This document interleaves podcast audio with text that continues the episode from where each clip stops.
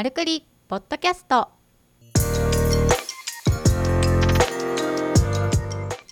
マルクリポッドキャストは医療ブランディングとホームページ制作を行う株式会社マルが配信しているポッドキャストです。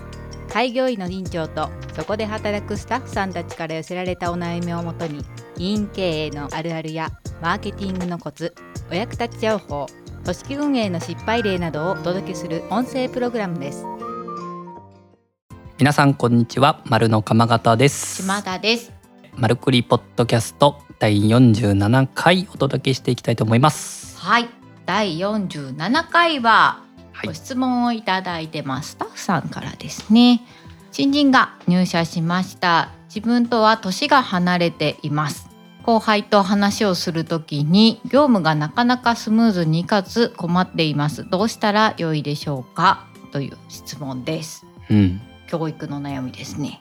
年齢差ですね。年齢差ありますよね。医療機関さん特に。ありますね。その上は70下は20っていう組織も実際ありますし、孫ぐらい働いてるうん、お母さんより上とかね。うん。まあ実際ありますよね。よくあると思いますうね、ん、あとまあ業務のね異常をしなきゃいけない時にその連携取らなきゃいけないとかうん。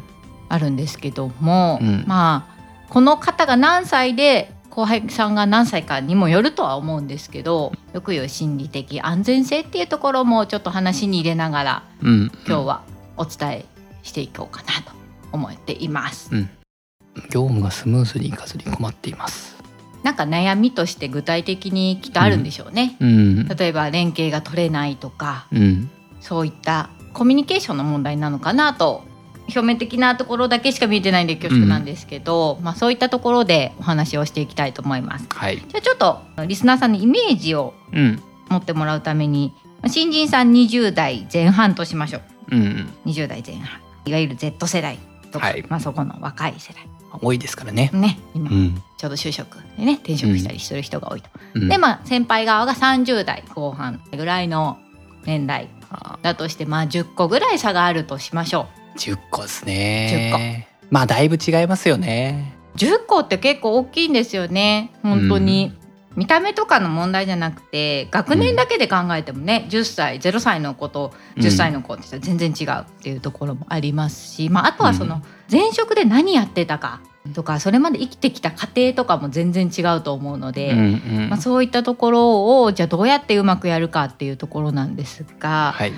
なんか患者さんに関しては大丈夫ですよとかうん。優しい言葉かけれるんですけどん。スタッフさんにはこう業務連絡チックになっちゃってなかなか難しいっていう人もうん多いのかなと。で特に10個ぐらい離れてしまうと余計に教えなきゃいけないとかうん。早く育てなきゃみたいなうん。プレッシャーも感じつつうまくいってないのかなと。はい。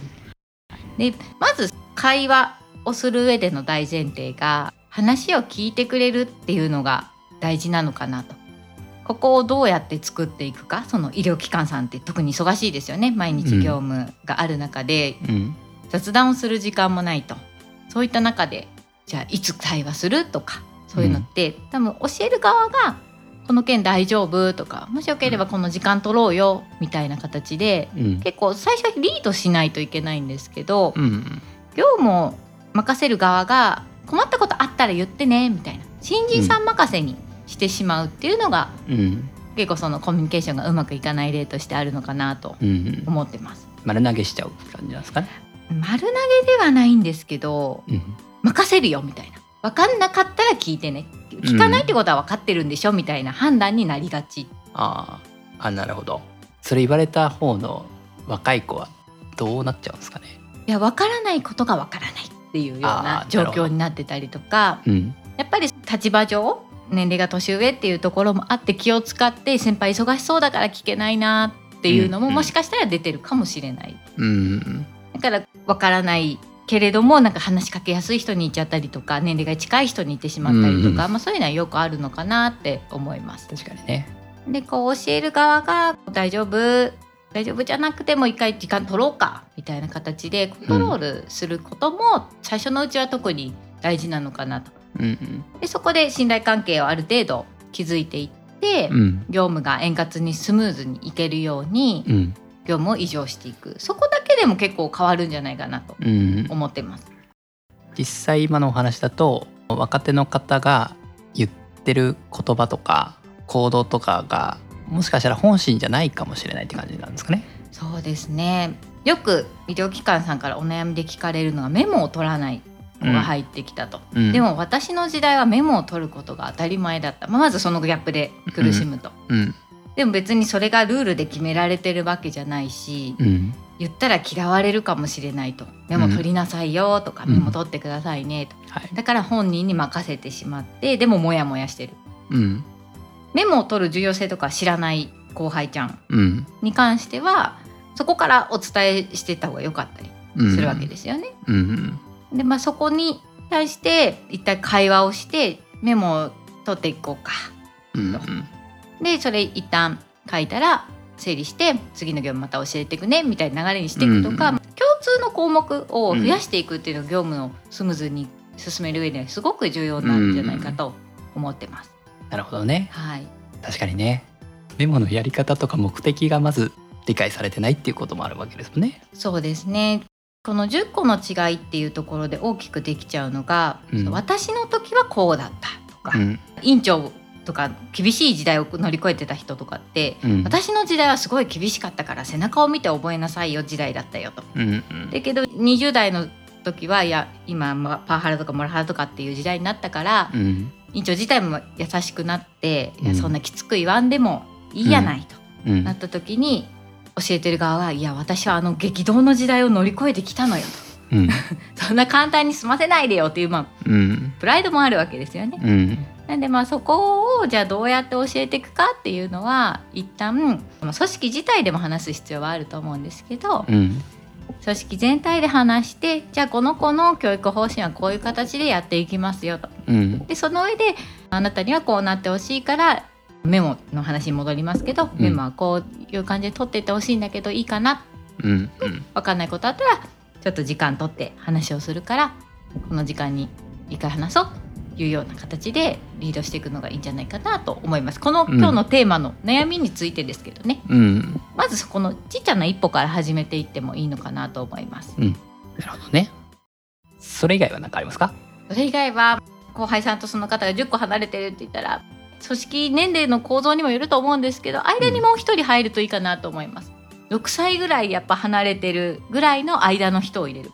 22歳の後輩ちゃんだったら28歳とか30代の方を入れてうんでもう一歩先にあなたがいるうんっていうような構造の方がコミュニケーションはしやすいのかなって思います。やっぱ年齢って悲しいかなやっぱ出ちゃうんですよね。うん会話の共通の話として、うんうんずっと言えば「母じゃん」って言って「え何のことですか？うん何ですか?」っていうのが「ずっと言えば母だよね」って「そうですよね」って言うんだったらずっと言えば母通じる方の方がスムーズじゃないですか。うんやっぱそこの年齢差っていうのは6歳ぐらいで組織を作っていくっていうのももし可能であればね。で戦略の一つとして院長は考えていった方がいいと思います。特に女性は出産とかね結婚とかに抜けることが多いのでうん40代ばかりで固めてしまうと今度20代が入りにくい組織っていうのは簡単にできてしまいます。うんだからずっと同じぐらいの世代がずっといてそれはそれでいいとは思うんですけど、うんもし組織を活性化したいとかいろんな意味で平均年齢を整えていろんな年代がいるようにしたいっていうことであれば、まあ、そこも戦略的に採用を重ねていった方がうんいいんではないかなと思います。なるほどね。ちなみに多分今回の質問者さんはスタッフさんだと思うんですけどスタッフさんからそういう裁量権がない場合もうどうしようもないとこの年齢層の差は。ってなると他に何か意識した方がいいこととかってあります？やっぱり上司に当たる人がその後輩ちゃんをどのくらい見てるかっていうとこかなと思います。うん業務を教えるっていうのは結構簡単にはできるんですけど、うん私も最近の出来事でもいっぱいありますけど、うん業務が多いとその人を知るっていうことってあんまりないんですよね。業務はいっぱいかわ話すんだけど、うん。その人自身のそのどういう部活やってたのとかうん。どういうこと土日やってんのとかっていうのは知らなかったりするので、うん。逆にこの質問者さんは何とかしたいというお気持ちがあるのであればうん。ちょっと自分からオープンにしてうん。会話をしやすい状況っていうのを作るといいのかなと思います。うん。自分から話のネタをこう出してあげるみたいな感じですかね。そうですね。結局会話の一歩うん、を待ってる可能性があるんですよね。うん。新人ちゃん。うん。だけど先輩忙しそうで話しかけれないなと。うん。そしたら先輩さんからその声をかけてあげて、うん。この前さプール行ってきたんだよね。プール行くかどうかわかんないですけど、うん。まあ、プール行ってきたんだよね。って転んじゃってさって、うん。どうだった？とか言って「いや特になんでもないですね」とか言いながら「あそういえばこの件でちょっと相談いいですか?」ってつながる場合もある。でそこで業務の話でスムーズにいけばうんいいじゃないですか。業務をしに来てるわけですのでうんスムーズに行くために、うんじゃあ自分が何ができるんだろうっていうところを考えていくのが大事なのかなと。うんうん2人の関係がスムーズにいくようにこのリスナーの方が変われるといいかなっていう感じかな。そうですね。結局相手は変えれないので人は変えれないので他うん。人と過去は、うん、じゃあ自分はどうやって変えるかっていうところに行き着くんじゃないかな、うん。最終的に。なるほどね。そういったところの意識をしながら少しでもコミュニケーションが円滑になるといいかなというところですけど。なんかもう一つぐらいこの人自身が何か意識すると良さそうなこととかってあったりします？意識すること困っているポイントが何かっていうのをちゃんと洗い出すことですかね。うん。思ったことが通じないはい。のか、通じているけれども自分の思ううん成果が違うのかとか、うん。困っているところをもう少し具体的に掘り下げていってうん。じゃあそこに対して自分はどういうアプローチをしているのかうん。口頭だけで言っているのか、うん。メモに書いているのかうん。とか、そこをちょっと整理してみるとうん。その相手に対して伝わる方法でちゃんとやってるかなというん。う定期点検をした方がいいとは思います。相手がどう捉えてるのかが大事ですもんね。そうですね。教える側の立場からするとうん。何回も言いたくないよと。もう疲れちゃったよと、うん。なった時によくある例としては紙に貼っといたよとかうん。書いたよってうん何回も言うのはダメだから、うん。あるじゃないですか。はいはいだけどこれって相手からするとうん。なんで書かれたんだろう？になっちゃってたりするわけですようね。ん。本当に伝えたいことってそこじゃないのになんで書かれたんだろう？っていう方が先に入っちゃったりするわけですよね。なんで直接言ってくれないんだろう？で変なわだかまりができちゃったりとかうん。もう会話をしたくない状態になっちゃうわけですよね。うん。だからそうならないように相手に対して伝えるやり方うん。伝わる伝わり方。うんをしっかり定期点検してもしその後輩さんがあんまり早口で言われると入ってこないタイプだったら、うんゆっくりまず会話するとかでもいいと思うんですけど、うん。本当にいろんな方がいるので、うん。相手に対して響く投げ方ってなんだろうっていうのを意識することが大事かなと思います。相手ありきですもんね。まあ結局人対人なのでうん自分が良くても相手がダメだったらダメだし相手は良くて自分はダメでもダメだから両方良くないとダメかな、うん。確かにね。ただこの多分リスナーさんと新人ちゃんその関係性を考えるとまず手を差し伸べた方がいいなと思うのはその先輩のリスナーさんですかね。じゃないと新人さんから大きな変化があってなんか劇的にコミュニケーションが良くなるってちょっと難しそうじゃないですか。難しいですね。結局その先輩側が不満をためることになるので、うん。思ったように育たないとか私はそんなんじゃなかったと。うん。比べるきっかけになっちゃうからうん。あんまり待たないで自分がまず変わる。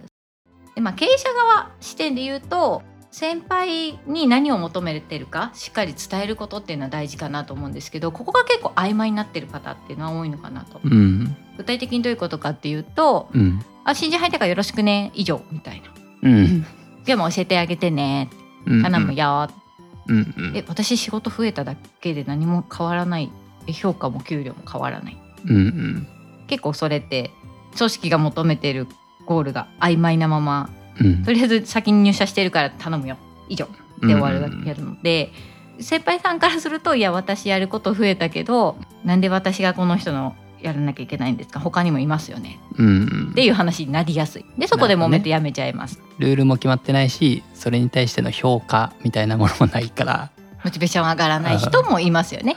逆にね今役職働いて頑張る人もいますけれども。うん医療機関っていう組織でフォーカスするならばそこはしっかり定義づけした上で、あなたの役目としてはその後輩者の見本になってほしいと。うん。もしあなたが教えられる側だったらどういううん。教育をしたら嬉しいかっていう視点で関わってほしいと、うん。まあ、そういった話をするとかね。そういうことですね。はい、でもちろんそれに対しての評価対価みたいな制度設計みたいなことも一緒にやってあげるといいですかねそうですね。そこが、まあ、結局本人任せになってる組織って山ほどあって、ううん。ん、オリジナルで。うん。でまあ、その人は一生懸命やってるけれど周りはそれを知らなかったりとか逆もしかりで、うん。うん。なので、まあ、そこをちゃんと理解してみんなで育てていくっていう組織にすると楽になっていくのかなと思います、うん。その心の負担もですうね。ん。そうですね。そんなところですかね今日のそうですね。まずはその困っている原因っていうのを棚卸ししつつうん。できることとしては自分から歩み寄ってみる。うん。歩み寄るっていうのもまず3ヶ月やってみてください。うん。3ヶ月1週間2週間の話じゃない。3ヶ月まずやってうん。でまあ次は6ヶ月やってみる。うん。それでもダメなら違うやり方を考える。うん。っていうような形で期間をねしっかり定めてやってみるといいのかなと思います。うん。はいありがとうございます。ありがとうございます。ぜひ参考にしていただけたら嬉しいですね。はい。ということで第47回は年齢が違う後輩と話すときに業務がスムーズにいかずに困っています。っていう話をお伝えいたしました、はい。ありがとうございました。ありがとうございます。今日のポッドキャストはいかがでしたか？番組では株式会社マルへのご質問をお待ちしております。株式会社マルのホームページにあるフォームよりお申し込みください URL は www.maru-nagoya.jp マル名古屋 .jp ですそれでは皆さんまたお耳にかかりましょうごきげんようさようなら